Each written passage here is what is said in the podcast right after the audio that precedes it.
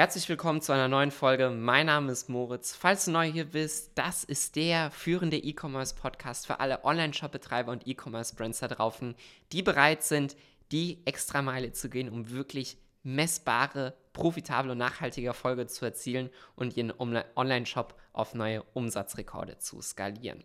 Heute geht es um ein ganz besonderes Thema, nämlich mal das Thema Rabattfallen vermeiden. Also wie E-Commerce-Brands sinnvoll und gewinnbringend Rabatte einsetzen können, ohne dabei ihrer Brand zu schaden.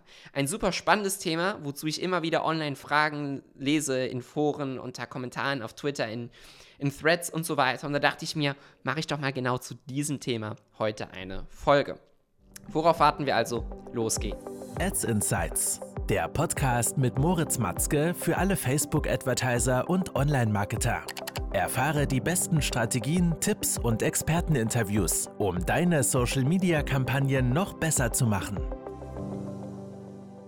Fangen wir erstmal mit dem ersten Punkt an, nämlich sind Rabatte sinnvoll?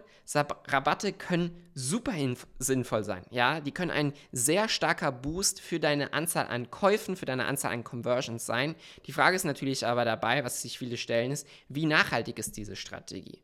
Und das kann sehr nachhaltig sein, wenn man es richtig einsetzt. Zu Beginn musst du dir erstmal im Klaren sein, dass heutzutage deine Zielgruppe da draußen mit Ads überschwemmt wird. Jeden Tag sehen die irgendwelche Ads von allen möglichen Brands, die versuchen, ihre Aufmerksamkeit zu gewinnen.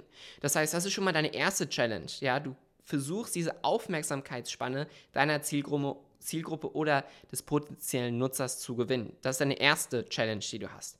Die zweite Challenge ist aber, dass da draußen stetig alle Nutzer mit irgendwelchen Angeboten überschwemmt werden.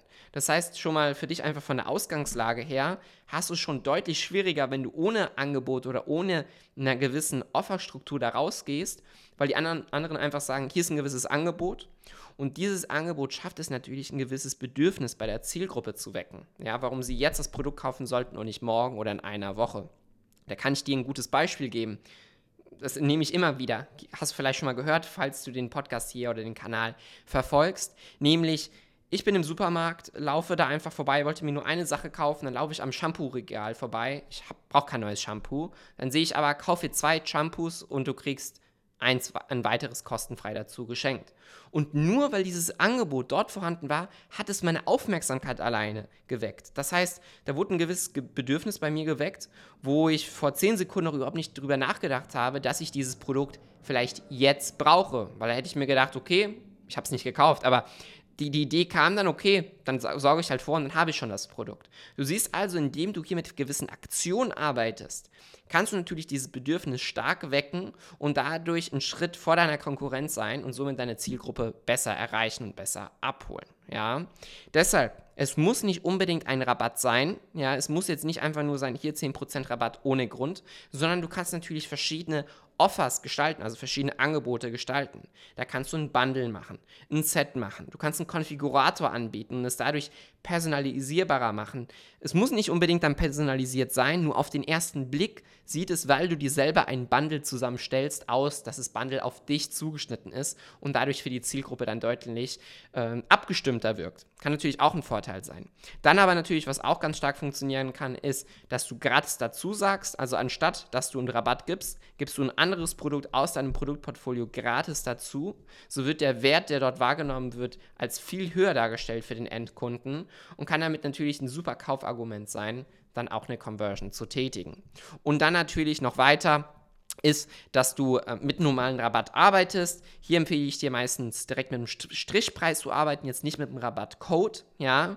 Und wenn du einfach nur so willkürlich sagst, du willst jetzt einen Rabatt raushauen, ja, dann musst du dir natürlich überlegen, welchen Grund gibt es für diesen Rabatt. Also ich würde jetzt nicht unbedingt einfach nur einen Rabatt so rausgeben, sondern ihn immer mit einer gewissen Aktion verbinden, sei es dein Geburtstag von der Brand, sei es ein, ein gewissen saisoneller Trend, ob jetzt Vatertag, Muttertag, ein Feiertag ist, äh, Osternrabatt, äh, Summer Sale, äh, Spring Sale, aber nicht einfach nur so ohne Grund einen Rabatt rausgeben. Das ist ganz wichtig.